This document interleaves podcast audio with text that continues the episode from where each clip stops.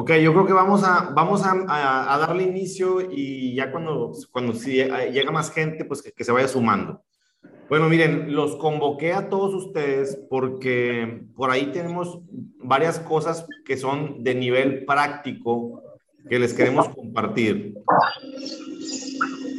Si pueden poner sus micrófonos en silencio, por favor.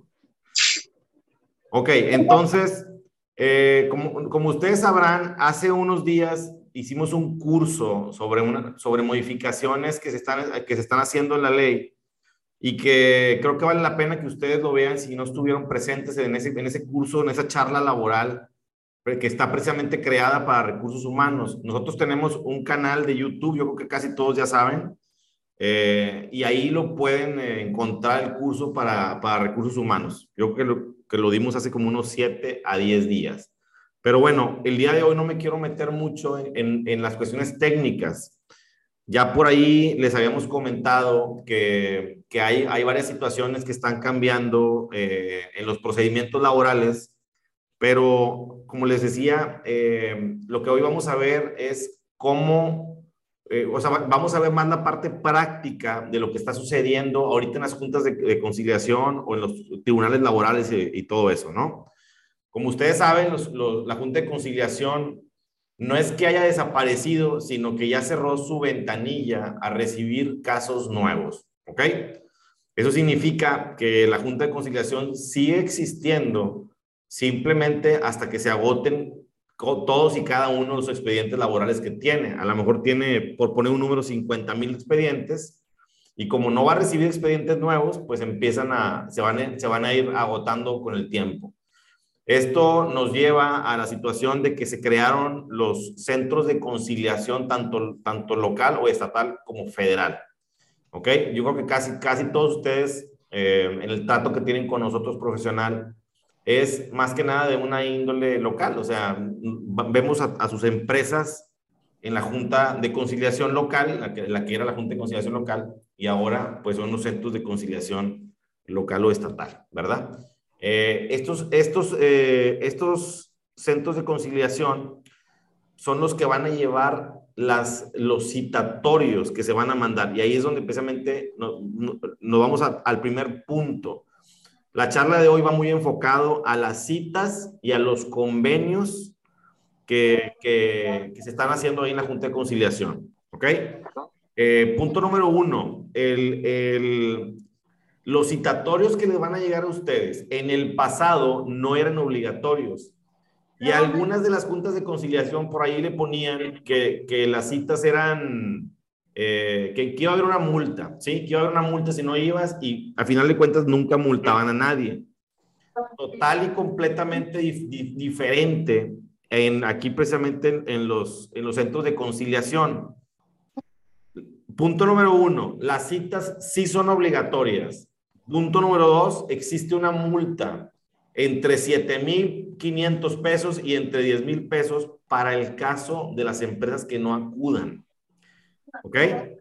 Vámonos al punto número tres. ¿Quién puede acudir a una cita? Solamente el representante legal, o sea, el que justifique tener, el, tener la personalidad para comparecer a esas, precisamente a esos, a esos eh, citaciones, ¿ok? Entonces, eh, esto nos lleva a concluir al punto número cuatro, que necesitamos poderes eh, nuevos, ¿ok? Eh, al, algunas de las empresas que están aquí presentes, o, per, o incluso personas físicas, que trabajan con nosotros ya de manera mensual, por así decirlo, de, de, de años, eh, tienen... Eh, es, alguien tiene por ahí abierto el micrófono, no sean malitos, póngalo en, póngalo en, en silencio. Ok, eh, eh, como les decía, entonces eh, ya algunos de los clientes tienen por ahí, eh, nos, nos, han otorgado poderes. Sin embargo, estos poderes se van a, se van a tener que, que modificar. A ver, Rogelio Pi y Piña. Rogelio y Piña, por favor, pon el, pon el micrófono en silencio. Piña. ¿Sí, ¿Sí me escuchan los demás? ¿Quién es Rogelio y Piña? Sí. Sí, se escucha. Ah, ok, perfecto. Sí, se escucha. Perfecto, perdón, es que... se escucha, Lee. Es que, es que en mi bocina se oye muchísimo lo que está el, el micrófono de Rogelio. Ya, ya lo puse en silencio. Perdón. Ok, entonces, volviendo al tema de los poderes. O sea, muchos de ustedes nos han dado a nosotros poderes de representación, ¿sí? De hecho, la mayoría de los que están aquí conectados tienen poderes de representación en los que nosotros somos eh, los, eh, parte de los representantes legales de la empresa, con, obviamente nada más en el, en el, ámbito laboral. E, esos poderes se tienen que cambiar, ¿ok? ¿Por qué se tienen que cambiar? Porque ahora hay nuevas autoridades, ¿ok? Y no nada más hay nuevas autoridades, sino que también tenemos nosotros nuevos colaboradores. Además de que en, las, en las audiencias, ya entrando en los, en los litigios laborales, las audiencias nuevas que antes nos llevábamos quizás 10 minutos a 2 horas, ahora las audiencias duran de 3 horas y media a 7 horas, así como lo escucharon, ¿ok? Entonces, es de vital importancia que nosotros como despacho tengamos, poder, eh, tengamos, número uno, poderes de ustedes y número dos, que tengamos más colegas, ¿sí? Eh, autorizados en esos poderes. Porque eh, precisamente en algunos estados de la República, los, los abogados ni siquiera pueden prender el teléfono celular. O sea, estamos hablando de una cosa que es total y completamente diferente a lo que se ha venido viviendo.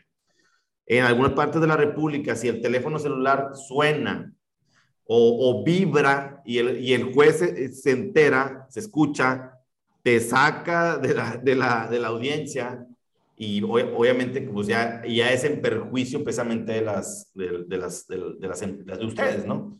Entonces, por eso nosotros estamos recomendando que, que esos poderes que se, que, se vayan a crear, bueno, pues a lo mejor es, es, son iguales a los que ya tienen, pero van, vamos a agregar nuevas autoridades y vamos a agregar a otras personas va a estar mi papá, va a estar un servidor y van a estar cuatro colaboradores más, ¿ok? Ya, ya cada uno de ustedes nos van, a, nos van a estar mandando correos para mandarles la información que van a, precisamente de, las autoridades y de los nombres de las personas que vamos a estar ahí en esos poderes. ¿Ok? Ok, bueno, y ahora nos vamos, ya vimos la situación de los citatorios, yo, creo que ya les quedó claro, ¿ok? bueno, algo, algo que se me hace que no les dije es que Ah, no, perdón, esos son los convenios, que ah, se tiene que llenar un formato. En los, en los convenios dentro de juicio, ya sabemos, un convenio dentro de juicio significa que hay un procedimiento activo y que dentro de ese procedimiento activo se va a llevar a cabo un acuerdo, una conciliación, se hace un convenio y ahí no hay ningún problema porque llámese junta de conciliación o juzgado laboral, pues el convenio dentro de juicio se va a llevar a cabo en esa, precisamente en esa autoridad. Pero ¿qué pasa con los convenios fuera de juicio? Que es la gran mayoría de ustedes nos buscan para decirme, ¿sabes qué? Voy a finiquitar a alguien, ya me puse de acuerdo con él, mañana firmamos, ¿verdad? Bueno, ahora ustedes tienen que llenar un formato. Eh, nosotros, obviamente nosotros por, por, lo general apoyamos a las empresas en hacer los convenios. Hay algunas empresas que ya, las, que ya, lo, ya lo hacen ustedes. Si, si así lo, si así se ha llevado la relación entre nosotros, que siga igual, no, no, no cambiamos esa parte. Sin embargo, sí tenemos que pasarles a ustedes ese formato que ustedes tienen que llenar, con datos que nunca antes nos habían pedido, por poner un ejemplo, el RFC y otras cosas que por ahí el CUR, por ejemplo, del trabajador, ya son dos cosas que no, nunca nos habían pedido, ¿ok?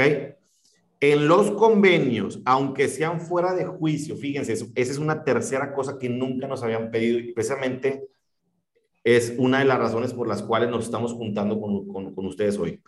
Es la personalidad de la, de, de, de, la bueno, pues de la persona, ¿verdad? Soy más que se, escucha así, personalidad de la persona. Pero bueno, la personalidad de quien comparece, vamos a corregirlo. ¿Qué quiero decir con esto? Que si viene una persona de RH o simple y sencillamente me, me apersono yo, o, casi todos conocen a René, que, que trabaja con nosotros, nuestro colaborador, van a la Junta de Conciliación a finiquitar a una persona con un convenio fuera de juicio, no los van a dejar. ¿Ok? ¿Por qué? Porque ahora hay que acreditar la personalidad de cada una de, las, de, los comparecientes. ¿Ok? Entonces, eh, esto nos lleva al punto en el que volvemos a insistirles a ustedes en la cuestión de los poderes. El poder, el poder notarial, obviamente, no nada más es que ustedes nos den poder a nosotros, sino que también tiene que venir por ahí algún otro apoderado, eh, pudiera ser algún gerente laboral o alguien que, que también tengan ustedes, ¿ok? Para que vean, eh, eh, los apoderados seamos nosotros, nosotros seis, y quizás alguien de ahí de la empresa que también pudiera venir de vez en cuando, ¿verdad? Que se le solicite. Y bueno, pues por nuestra parte sería todo, nada más, nada más este, aterrizando ideas eh, rapidísimo. En las citas, acuérdense, son obligatorias, hay multa, hay que, hay que llevar la personalidad y hay que tener los nuevos poderes. Y en los convenios fuera de juicio hay que llenar un formato que les vamos a dar a ustedes y hay que eh, llevar la personalidad también. Entonces, eh, cuando ustedes quieran finiquitar a alguien, nosotros siempre les hemos pedido que de perdido, de perdido, nos avisen 48 horas antes ¿ok? tratar de que 48 horas antes ustedes nos estén mandando a nosotros la información para no estar, no estar en las carreras, porque nos ha pasado que, que en algunas ocasiones nos piden un convenio al momento y pues los tenemos que dejar esperando una hora o dos horas ahí en la junta, cosa que no, no, no, no nos gusta y sabemos que no es, no es del agrado de nadie de ustedes pero pues entre más tiempo me den a mí, menos tiempo los voy a tener ahí esperando, ¿verdad? Ahora sí, el, que tenga alguna pregunta, pues adelante, ¿verdad? Sergio, discúlpame, Consuelo. Este, tú nos vas a enviar las secretarías que hay que, o las dependencias que hay que agregar, agregar o quitar de los poderes. Es correcto, es correcto. Yo nada más, lo único que les voy a pedir a ustedes es que me manden un correo eh, solicitándome esa información, ¿sí? Para, para no estar mandando correos a todos, más bien le voy a mandar la información a quien me lo está pidiendo y que obviamente sé que es la gente que lo va a llevar a cabo. De acuerdo, gracias.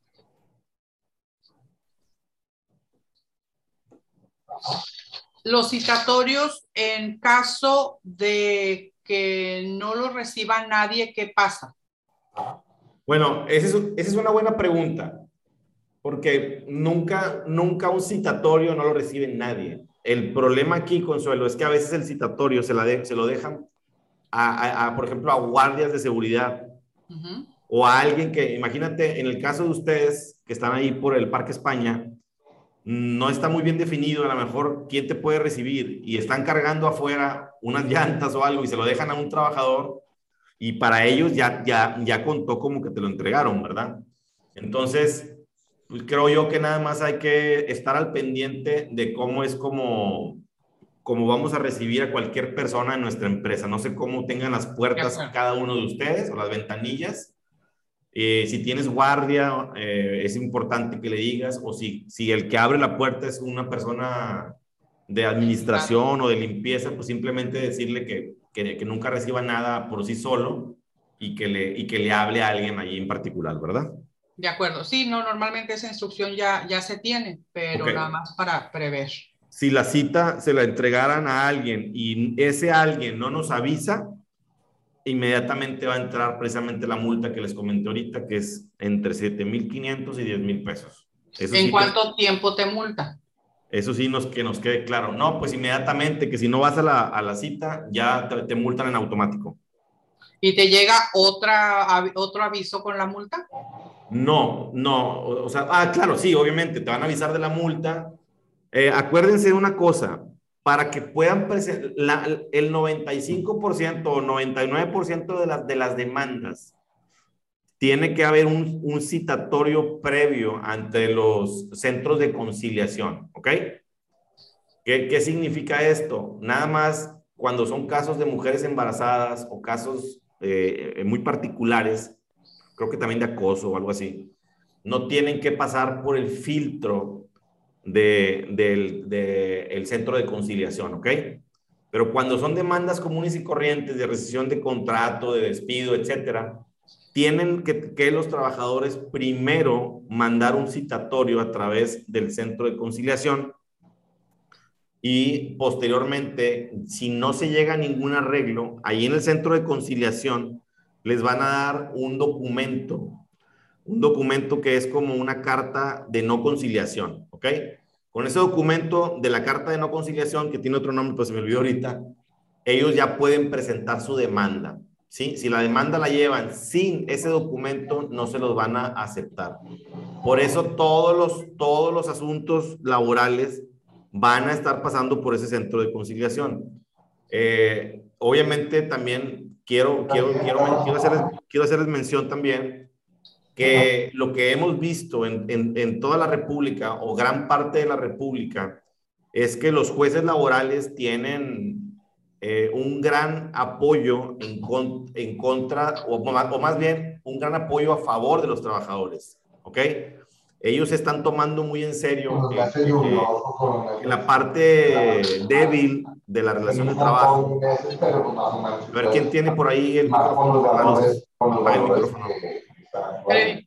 Los, los, los jueces laborales están dando a la tarea, como les digo, de, de apoyar mucho a los trabajadores. Este, ya ven que por ahí hay criterios de la Suprema Corte de Justicia en donde se dice que la parte afectada y la parte débil, bueno, más bien la parte débil, pues es el trabajador. Por eso le impone las cargas de la prueba en su mayoría a, precisamente a las empresas. Esto nos lleva a concluir que nosotros como empresas, ustedes como empresas, tienen que tener mucho más cuidado en cómo contratan, mucho más cuidado en, la administración de su personal y en una serie de recomendaciones que nosotros les damos a ustedes precisamente en el pequeño curso que dura 55 minutos que está en nuestro canal de YouTube, ¿verdad? Para no entrar y repetir, ahí está, el que lo quiera eh, ver, eh, adelante. Y bueno, no sé si alguien tenga otra pregunta y si no, pues damos por concluida la plática, ¿verdad?